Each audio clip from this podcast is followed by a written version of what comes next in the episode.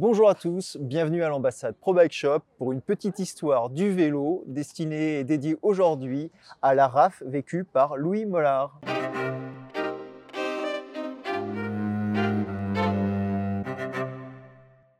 Bonjour Louis, bah écoute, merci de te, joindre à nous et puis tu vas nous parler un petit peu bah, d'un défi un petit peu fou que tu as réalisé, euh, qui est la RAF. Alors nous, on te connaît. Alors Louis, il travaille à l'ambassade Pro Bike Shop. C'est un des conseillers euh, clients de l'ambassade, donc euh, qui est là vraiment pour, pour vous donner le meilleur des conseils. Mmh. Et au-delà d'être un conseiller et de travailler dans le vélo, tu es vraiment un passionné de vélo. Ça, oui. c'est quoi ton parcours vélo? Euh, En fait, j'ai commencé le vélo à l'âge à peu près de 10 ans, 11 ans. Mmh. Donc vraiment catégorie minime, tout ça.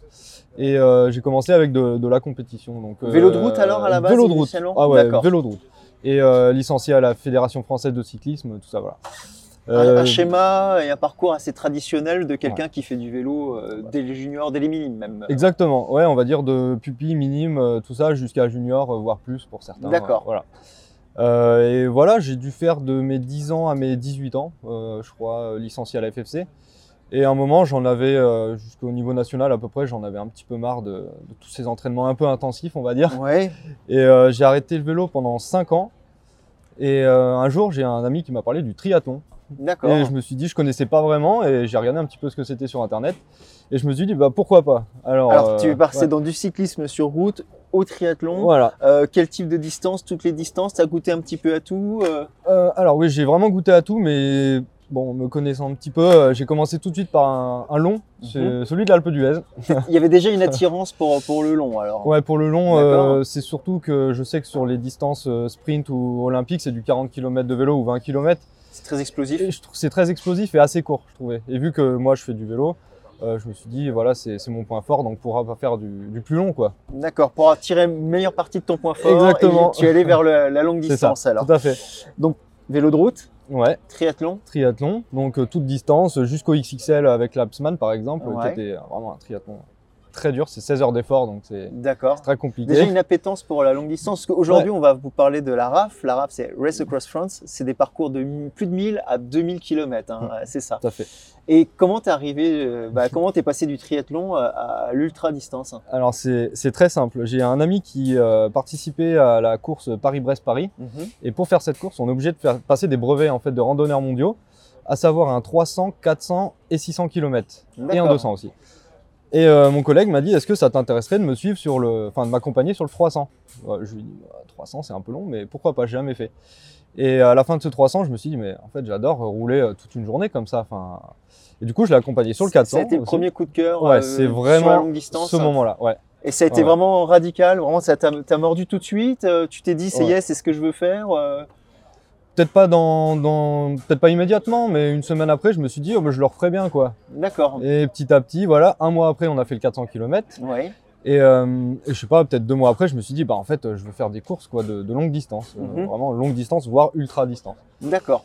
Et voilà. Et donc, euh, on est passé à tous ces brevets. Mm. Euh, et du coup, la RAF, donc Race Across France, c'est quoi le profil, le format? Est-ce que tu peux nous l'expliquer un petit peu, expliquer à ceux qui nous regardent? Bien sûr.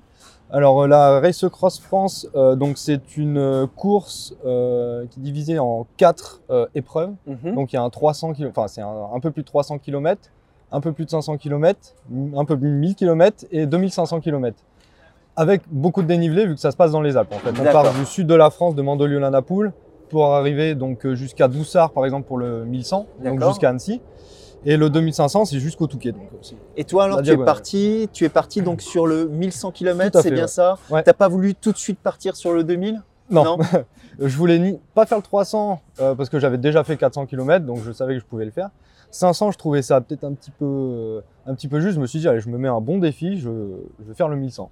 Et ta démarche, c'est laquelle alors quand tu t'inscris à la, à la RAF? C'est quoi? C'est aller au, bout de soi-même physiquement? C'est vivre une aventure? C'est rencontrer des gens? C'est quoi? Dans quel état d'esprit tu, tu l'as abordé? Alors, c'est un mix un petit peu de tout, mais j'ai envie de dire, euh, déjà à la base, c'est vraiment euh, aller au bout, terminer, mhm. et surtout prendre du plaisir. D'accord. Euh, moi, j'y allais pas dans l'optique de gagner ou quoi. Euh, rester humble dans l'effort et vraiment se dire euh, kiffer et aller au bout, quoi. C'est mm. ouais partir avec une motivation, une raison particulière. Pour toi, c'est un gage de réussite. sur ce type d'épreuve? Ouais, ouais. Moi, il me faut toujours un but, une motivation quand même pour, pour m'inscrire sur une course. Donc, au-delà de le gagner, si tu conseillerais quoi, limite aux gens qui nous regardent, c'est déjà de, de, se définir l'objectif avant de partir, se faire plaisir, aller au bout ou... Oui. Tout à fait. Ouais. Avant le départ, c'est de se dire déjà, faut être raisonnable aussi. Enfin, si on n'a jamais fait d'ultra ou de longue distance, c'est pas. Si on n'a jamais fait plus de 200 euh, km euh, dans sa vie, enfin, c'est pas de partir tout de suite sur un 1000 ou sur un 2000, mais faire étape par étape. Euh, mais c'est surtout ouais, prendre plaisir. Euh, bien voir le côté humain aussi qu'il y a, parce que c'est pas le même milieu que dans les courses euh, avec licence comme la FFC ou la FF3 justement, où là c'est très compète. Euh, là c'est c'est une ambiance bien différente. Le avec premier plein de profils différents, j'imagine en plus. Hein. Bah, je sais que le premier de la Race Cross France, par exemple, ou de la Race Cross America, il, prêt à attendre 3-4 jours pour attendre le dernier de la course. Quoi. Donc c'est un autre état d'esprit et c'est très, très intéressant. Et, ça tranche un petit peu avec les courses traditionnelles sur route, en effet. Exact. Dans quel Alors voilà, bon, t'es inscrit, t'as fait tes brevets, t'as fait tes étapes, tu t'as ce challenge en tête de te faire plaisir d'aller au bout. Dans quel état d'esprit tu te retrouves euh, le jour J? Voilà, c'est le matin du départ. Euh, tu es là, tu es dans le doute, euh, tu euh, déjà les conditions étaient comment? Ça, ça allait euh? On a eu une météo exceptionnelle. c'est l'année où je l'ai faite. Franchement, j'ai eu deux heures et demie de pluie sur un peu plus de trois jours. Sur trois jours, on s'en sort super bien. parce que les autres années, ils, avaient vraiment un temps très très médiocre, donc et, en on plus, a eu beaucoup de chance. Franchissement des Alpes, des montagnes, donc le faire sous la pluie, mm. c'est pas forcément de la pluie qu'on a là-haut, ça peut se transformer dans ah bah, La plus froide. Hein. Euh, c'est vrai que quand on venait dans la vallée, il fait 38 degrés. On arrive au Galibier à, 2h du matin, il fait moins 1. Euh, bah, ça fait une bonne différence. Donc on était bien content qu'il n'y ait pas de pluie. Mais euh, oui, c'est vrai que le, premier jour, quand je suis arrivé, bah, j'étais pas aussi stressé qu'une course, qu'une course comme je faisais avant. Mais il y avait le stress de du problème technique, euh, de l'hypo, de, enfin, du, l'hypoglycémie. Tous les aléas qui peuvent arriver sur trois jours, parce que finalement, il peut s'en passer des choses sur trois jours. Et, il s'en passe, j'imagine. Et il s'en passe beaucoup. Alors, toi, ça s'est passé comment ces trois jours? Bien, euh, super bien, linéaire de bout en bout ou non Il y a eu des hauts, il y a eu des bas? Bah, Pas très linéaire. On va dire que ça a, ça a commencé moyen et ça a fini euh, vraiment très bien. Donc, c'est bien que ça soit dans ce sens-là, on va dire aussi. Euh, le premier jour, au bout de 280 km, juste euh, un petit peu avant d'arriver euh, au Ventoux, j'avais mal géré mon alimentation et j'étais en hypo complet. Je me suis arrêté couché sur la route et tout ah parce que j'étais vraiment pas bien. Et j'ai attendu. Dans le Ventoux, tu t'es retrouvé un peu avant, ouais, à Gordes, un tout petit peu avant. Je me suis dit non, là, j'ai mal géré mon effort. Et tu avais déjà franchi le Ventoux ou pas? Non, pas encore. C'était avant. Non, mais une fois dans ta, dans ah ta vie de cycliste. Et du coup, du coup tu devais appréhender un petit peu de te retrouver allongé sur la route avant même d'avoir. Je me suis dit ça va être long. Est-ce que, est-ce que dans ma tête, je savais que je, voulais le faire, je savais que j'allais le faire, que j'allais aller au bout, sauf incident euh, grosse santé ou, euh, ou incident, mécanique, quoi. Mais je savais que j'allais le faire, mais je me suis dit bon, ça part moyen. Alors comment t'as passé cet écueil alors? Bah, j'ai mangé, je me suis arrêté, euh, j'ai laissé un petit peu passer le temps et puis je me suis reposé, je me suis, en fait, j'ai dormi un petit peu du coup. je me suis dit c'est le moment. Ce que tu conseillerais peut-être aux gens, voilà, qui, qui, vont le faire, qui vont faire des ultra distances comme ça, c'est quand il y a un moment de moins bien, peut-être pas insister, savoir s'arrêter, savoir euh, prendre soin de soi. Euh. Ouais, c'est ça. Faut faire attention. Faut savoir écouter son corps dans, certaines conditions quand même. Euh, après, voilà, ça dépend. Si vraiment on y va pour, pour la gagne et tout, c'est vrai qu'on a tendance à, manger très régulièrement des, des, bars ou des gels, voilà, mais c'est assez différent. Mais comme moi, par exemple, qui vais vraiment pour le plaisir, euh, c'est s'écouter, ouais, c'est ça. C'est euh, si on est plus à l'aise en dormant, autant dormir 3-4 heures, voire un petit peu plus, et repartir euh, plus en forme sur le vélo le lendemain. Quoi. Et t'as dormi où Alors? T'étais sur le bas de côté? Tu t'es mis le bah, vélo sur toi en couverture? Ça se passe comment dans ces bah. cas-là? Parce qu'il n'y a, y a, rien pour dormir finalement. Non, il n'y a pas grand-chose. Alors on peut trouver des sas de banque, on peut trouver des abribus, mais le, le but c'est vraiment de se mettre aussi un petit peu à l'abri parce que voilà, on peut toujours euh, il peut toujours y avoir une personne mal intentionnée qui passe. Hein, euh. donc toujours se cacher derrière un buisson avec le pied, euh, on va dire, dans le cadre. voilà, si on, le vélo, le vélo voilà, on peut sentir. des petits conseils qui peuvent vous servir. Hein, voilà, toujours avoir un pied posé sur le vélo. En plus, ça les pieds un petit peu en l'air pour la récupération. C'est pas, pas très confort, mais voilà. Oui, j'imagine. Et du coup, alors après, ça c'est c'était ton seul coup de barre ou comment ça s'est passé? Donc il y a eu le Ventoux et après tu enchaîné les Alpes alors. C'était direction les Alpes. Hein. Alors c'était vraiment le, gros coup de barre de, l'épreuve parce qu'après, euh, sincèrement, ça s'est plutôt bien passé et ça allait de mieux en mieux physiquement et euh, mentalement aussi. Tout, suit en fait quand tout va bien. Et euh, le Ventoux, bah, j'ai même fait mon deuxième meilleur temps. De, je l'ai fait six fois et j'ai fait mon deuxième meilleur temps avec les, les sacoches et tout. Ouais, J'étais bien parce que j'avais bien dormi. D'accord. Et, euh, et, du coup, alors pour le, le, reste de l'aventure, mmh. euh, voilà, pour les gens qui, qui que ça intéresserait et qui veulent le vivre, qu'est-ce qui t'a le plus marqué? Je sais pas, en termes de paysage ou en termes de souvenirs, c'est quoi les moments forts de cette aventure? Alors il y en a quand même pas mal, mais je dirais quand même la, splendeur des Alpes. Enfin, je veux dire, on a vraiment le temps de, profiter du paysage quand même. Et euh, le col de Sarenne, enfin, il y a des endroits qui sont magnifiques. Et même dans la douleur, on profite quand même du paysage, on profite euh, des personnes, parce qu'on des fois on rattrape des personnes euh, qui sont parties avant nous. Donc on discute un petit peu. Des fois c'est d'autres qui nous rattrapent. Donc ça permet de partager aussi. C'est, on va dire, il y a le côté humain et le côté nature, quoi.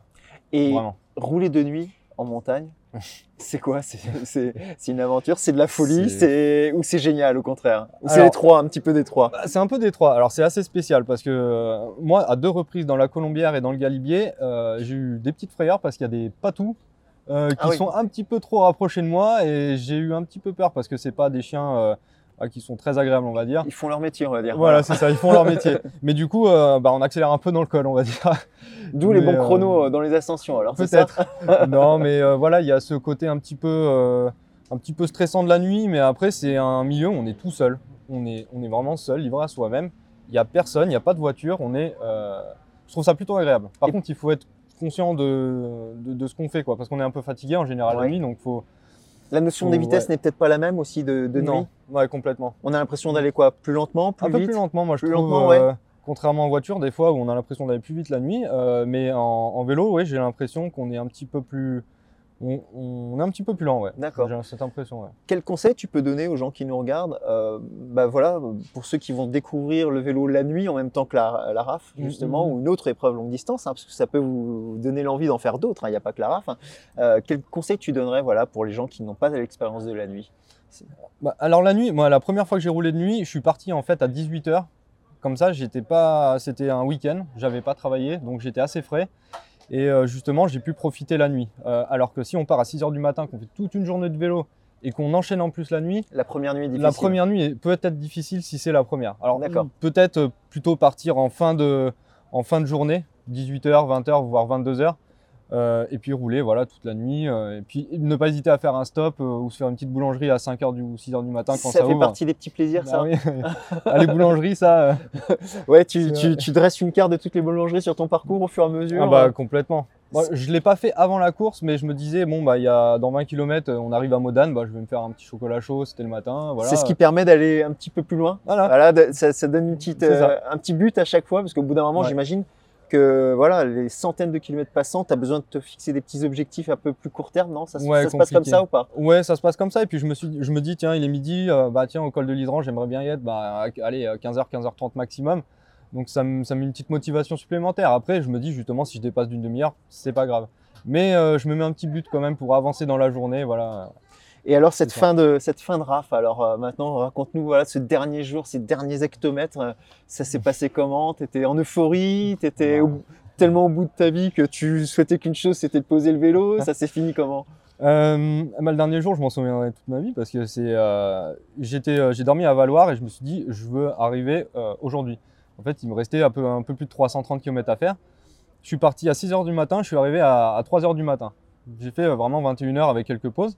300, 340 km donc avec 7000 de dénivelé, je m'en souviendrai, dans le col de la Colombière. 7000 de dénivelé, oui. Une RAF comme ça sur 1100 km, c'est combien au total de dénivelé à peu près? Je, crois qu'on était entre, entre 20, 22, à peu près 21-22 000 de dénivelé c'est juste le dénivelé total que font certains cyclistes sur l'année, hein, quand ils regardent leur stat euh, Strava. Là, c'est sur trois jours, d'accord.